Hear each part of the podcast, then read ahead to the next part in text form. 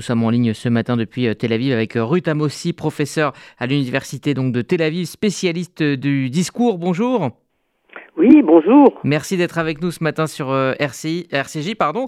Benjamin Netanyahou n'a pas hésité à parler de guerre civile, on vient de l'entendre, de danger vital pour l'État. Comment analysez-vous ce discours et le ton de ce discours? Ben, écoutez, euh, ce discours était censé être un discours d'apaisement. Il était très attendu parce que la situation devenait, je dirais, périlleuse. Et donc on a attendu toute la journée ce discours qui devait être prononcé à 10 heures et finalement qui ne l'a été que le soir parce que Benjamin Netanyahu essayait de négocier avec ses partenaires. Euh, il a été, il n'a il a été certes, euh, bon, il a suspendu, si vous voulez, suspendu les mesures.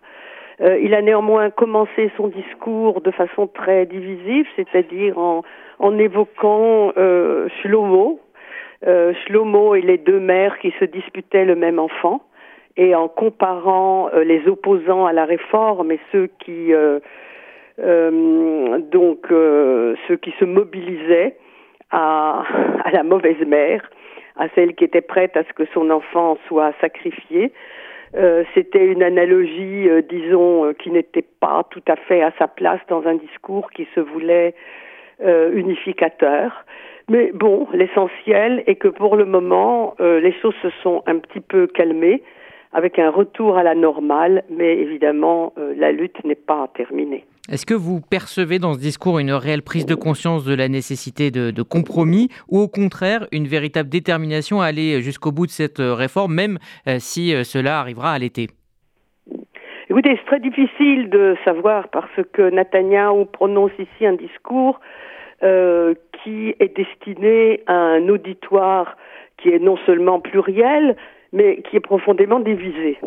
Donc, si vous voulez, d'un côté, il faut qu'il calme sa base, il faut qu'il calme euh, ceux qui sont en faveur de cette réforme et leur dit nous allons aller jusqu'au bout. Euh, cette réforme est juste, euh, il ne se rétracte pas.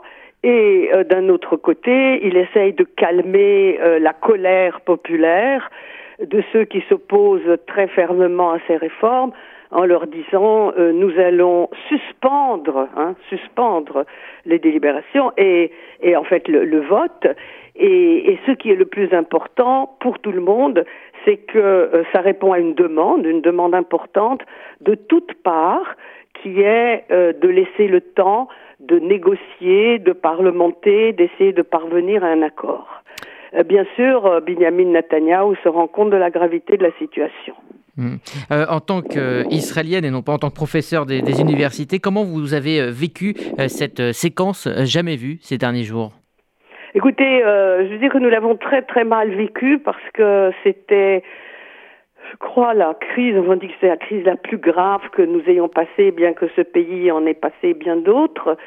il y a différents problèmes. Le premier problème, c'est que euh, évidemment ces changements, ces réformes ne sont pas du tout anodines et euh, qu'elles euh, aboutissent, si vraiment tous les votes passent, elles aboutissent à un véritable changement de régime, c'est-à-dire qu'on n'a plus de garde-fou, il n'y a plus de séparation des pouvoirs, ce qui est très grave et ce qui met en danger la démocratie.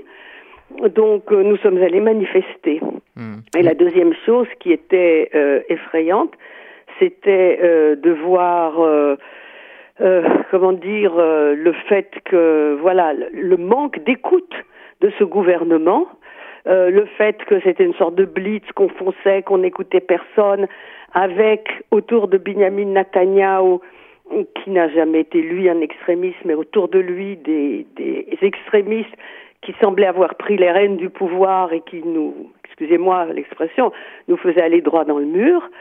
Et euh, enfin, il y a cette euh, division très très profonde d'un pays qui, comme vous le savez, est un pays d'immigration avec des communautés euh, très très différentes qui doivent trouver un moyen de vivre ensemble et on avait vraiment l'impression qu'on était au bord de l'éclatement. Hmm.